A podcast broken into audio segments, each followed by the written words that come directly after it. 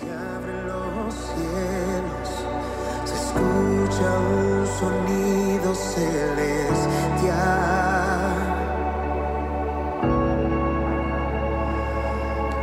Unido a las voces de un pueblo que te quiere adorar.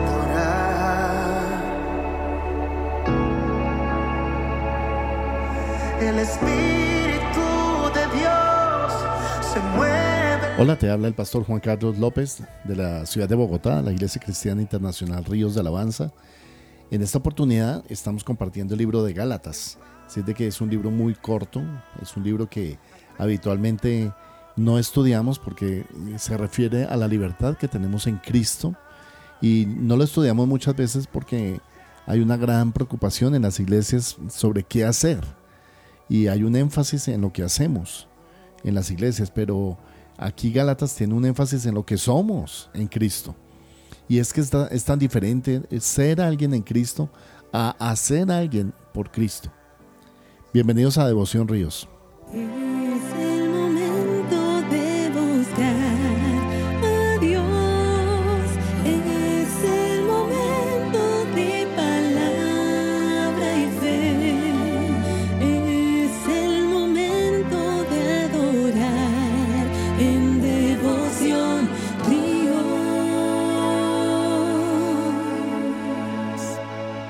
En el día de hoy vamos a Gálatas capítulo 2, versículo 11, cuando Pablo se refiere al encuentro que tuvo con el apóstol Pedro después de algunos años de haber conocido al Señor. El versículo 11 dice, pero cuando Pedro vino a Antioquía, le resistí cara a cara porque era de condenar. Pues antes que viniesen algunos de parte de Jacobo, comía con los gentiles, pero después que vinieron se retraía y se apartaba, porque tenía miedo de los de la circuncisión.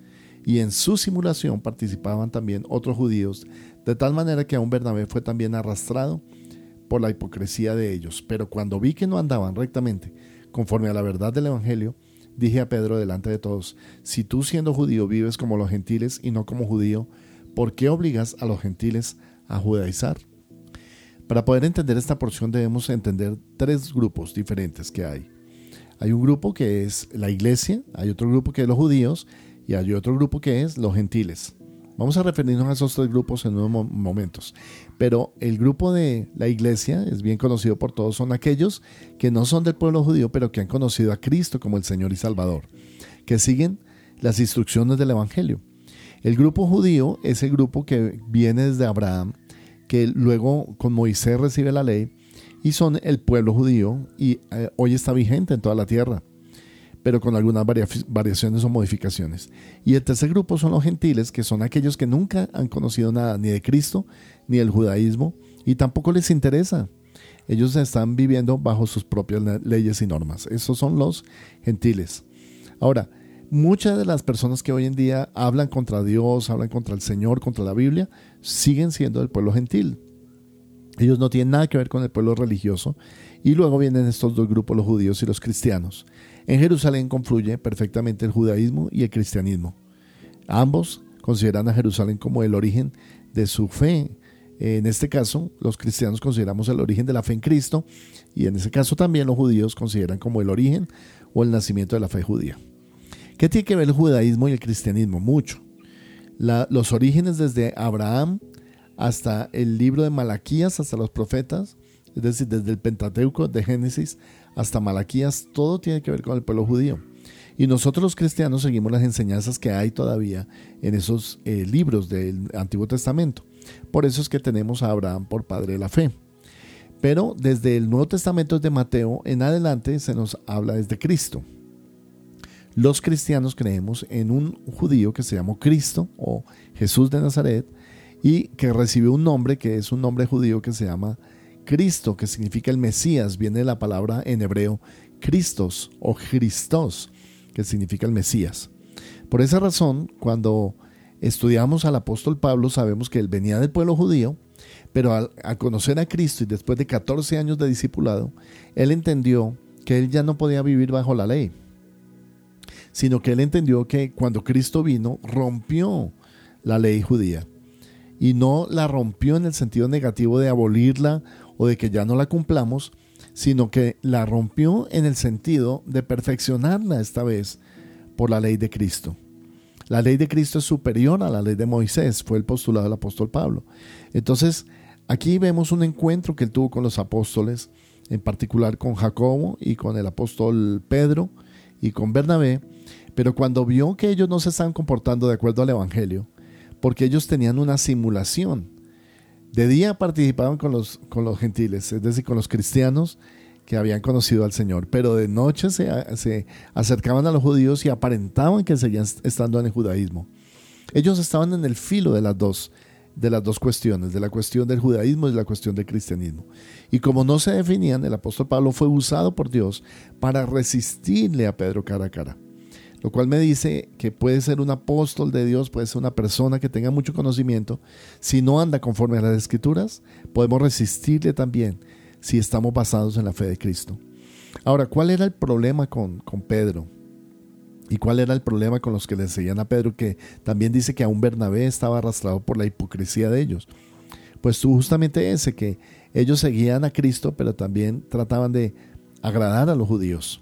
Y no se podía hacer las dos cosas. El apóstol Pablo trae la cuestión de que o eres judío o eres cristiano, pero no puedes seguir haciendo las dos cosas. Hasta el día de hoy lo mismo, hay personas que se han encubiertamente tratado de meter en las congregaciones cristianas para hacer que volvamos al judaísmo. Y no se puede. No se puede porque el apóstol Pablo habla de una simulación, de una hipocresía. ¿Y en qué consistía la hipocresía?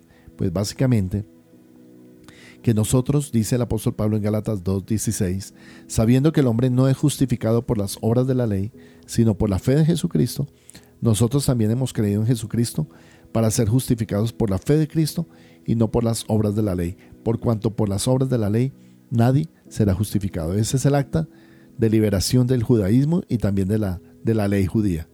Ahí ya los cristianos no estaban obligados a seguir la ley judía.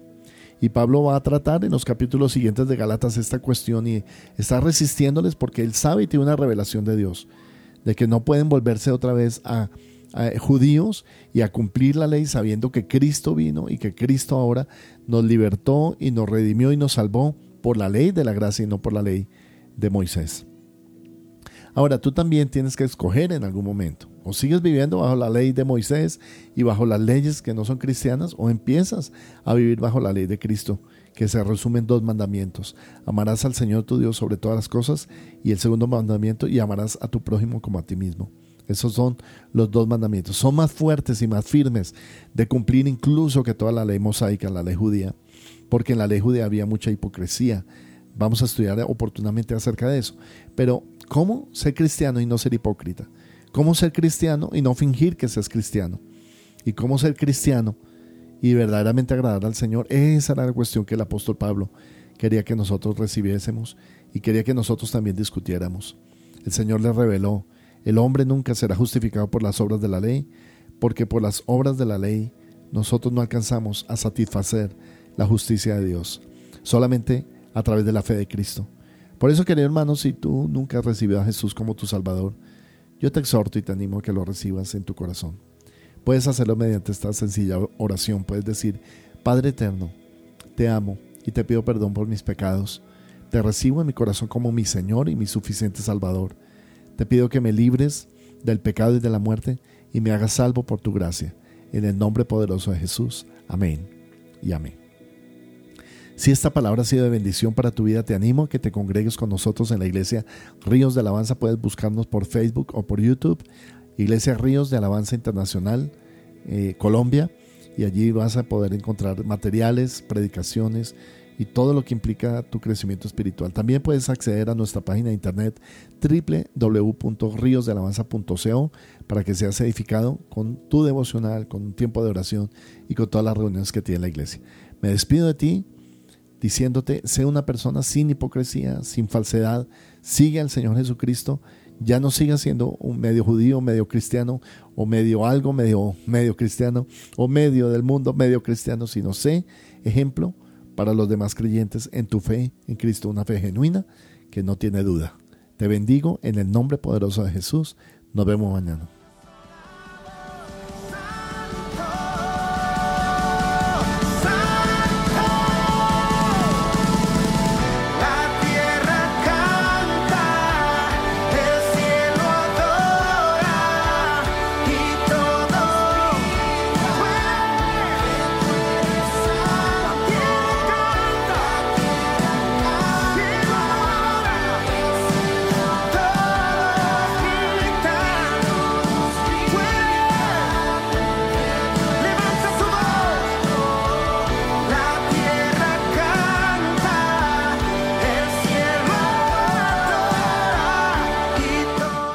Invitamos a ser parte de la Donatón de Ayudas y Mercados para Familias en Condición de Vulnerabilidad. Ríos de Alabanza contigo. Puedes realizar tu donación en dinero o en especie. Puedes hacerlo ingresando a la página www.riosdelavanza.co y allí puedes inscribirte tanto para dar como para recibir ayudas.